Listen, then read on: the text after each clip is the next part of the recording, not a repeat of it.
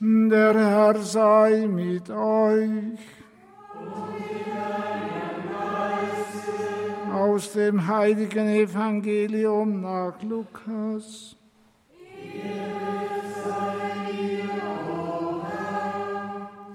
In jener Zeit wurde der Engel Gabriel von Gott in eine Stadt in Galiläa namens Nazareth zu einer Jungfrau gesandt.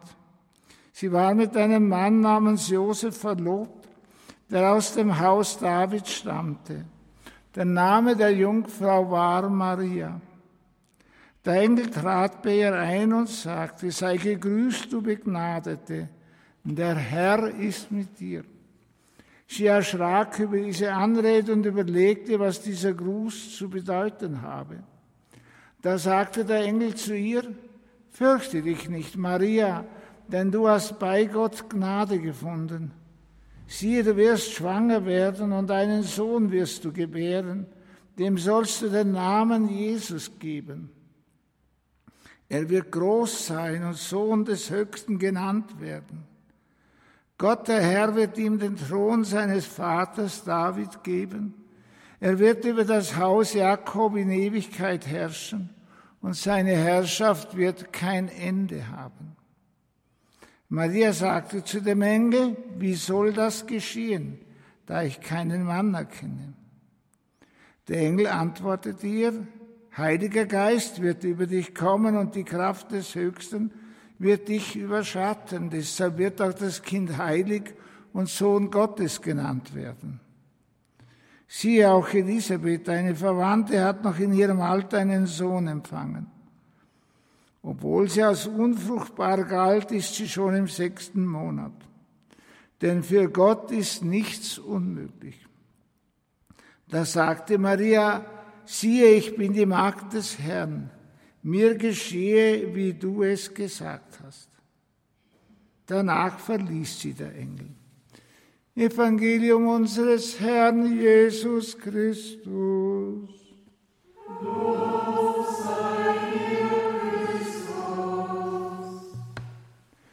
Liebe Brüder und Schwestern, dieses Fest als wir am Vorabend dieses großen Ereignisses feiern, veranlasst uns einfach einen Blick auf den Herrn zu werfen und auch einen Blick auf die Gottesmutter. An Maria hat sich das erfüllt, was die Theologen aller Jahrhunderte immer wieder gesagt haben, und dass die Engel ihre Prüfungen bestehen mussten und dass sie darin bestanden sei, dass sie erfuhren, es gäbe ein Geschlecht, das viel schwächer, viel ärmer, kleiner sei als sie und dass sie diesem Geschlecht dienen müssen. Dann hätten halt die einen gesagt, wir sind zum Dienen bereit und die anderen, nein, wir wollen nicht dienen.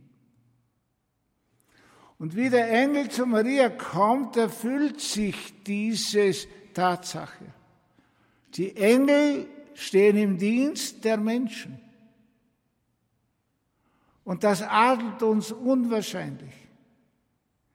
Gott der Herr nimmt die vollkommensten Wesen, um uns armen Menschen beizustehen, um uns anderen Menschen durch dieses Leben zu helfen, um uns armen Menschen bei der Hand zu nehmen, uns kleinen Menschen ganz einfach eine frohe Botschaft zu bringen.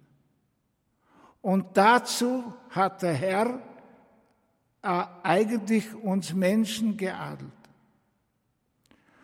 Und dass wir, und wenn wir auf Maria schauen, sie hat gewusst, dass sie die kleine Magd ist. Siehe, ich bin die Magd des Herrn. Sie wusste, dass der Herr an ihr Großes tun muss und dass sie nicht die ist, die das Heil zu schaffen vermag. Und hier ist Maria uns ein ganz großes Vorbild, indem sie uns ein Beispiel gibt und sagt, ja, wir schaffen das Heil dieser Welt nicht. Wir werden diese Welt nicht erlösen, so technisch und so fortschrittlich sie auch sein mag.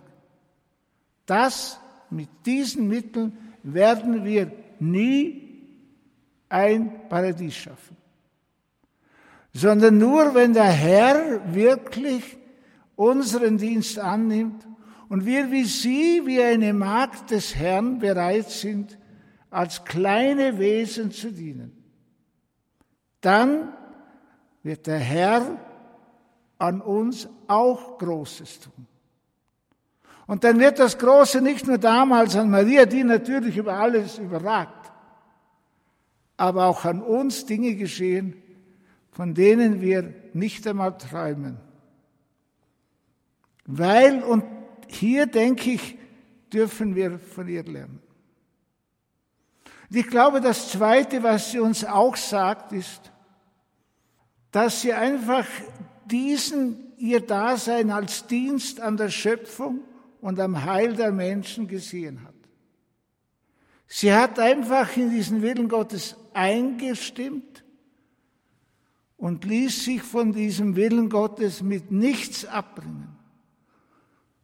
Als sie das Kind im Stall gebären musste, als sie die Flucht nach Ägypten anzutreten hat, als sie die Feindseligkeiten gegen ihren Sohn erlebte, blieb sie treu als er auf dem Kreuzweg war zur Verurteilung, zur Hinrichtung, war sie dabei. Und sie war dabei, als sie ihn begruben, diesen ihren lieben Sohn. Und sie war da, als sie die Jünger stärken mussten. Und sie war unter den ersten Christen, als sie im Abendmahlsaal versammelt waren und der Heilige Geist kam. Sie hat diesen Dienst treu durchgezogen, gegen alle Angriffe und alle Widerwärtigkeiten. Und da ist uns Vorbild, indem sie uns sagt, sei, hab auch du Mut und vertrau auf meine Kraft. Und dann brauchst du in allen Widerwärtigkeiten unserer Zeit, wie immer sie auch sein mögen, nicht verzagen. Das lehrt uns Maria gerade an diesem Fest. Und das Dritte, was ich denke, ist einfach, dass sie einfach ein Werkzeug der Barmherzigkeit Gottes war. Und dass sie wie damals eben sich um die junge Kirche gekümmert hat, wie sie damals ihren Dienst getan hat, so tut sie ihn auch heute noch. Und streckt uns heute noch die Arme entgegen und sagt, jawohl, ich führe dich zu Christus. Sie ist wirklich ein Werkzeug der göttlichen Liebe geworden zu uns Menschen.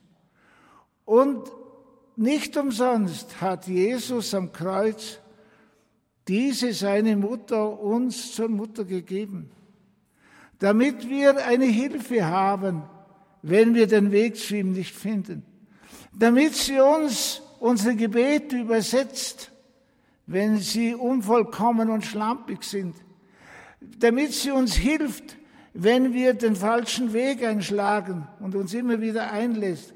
Komm, gib mir der Hand, ich führe dich diesen schwierigen Weg durch diese Zeit in seine Arme.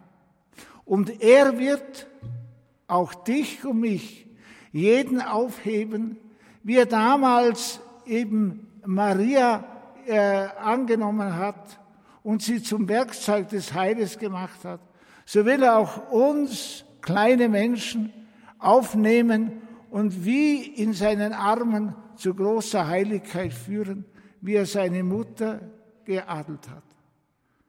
Es ist ein Fest der Freude und des Jubels.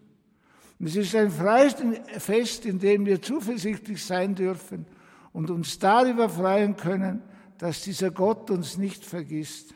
Amen.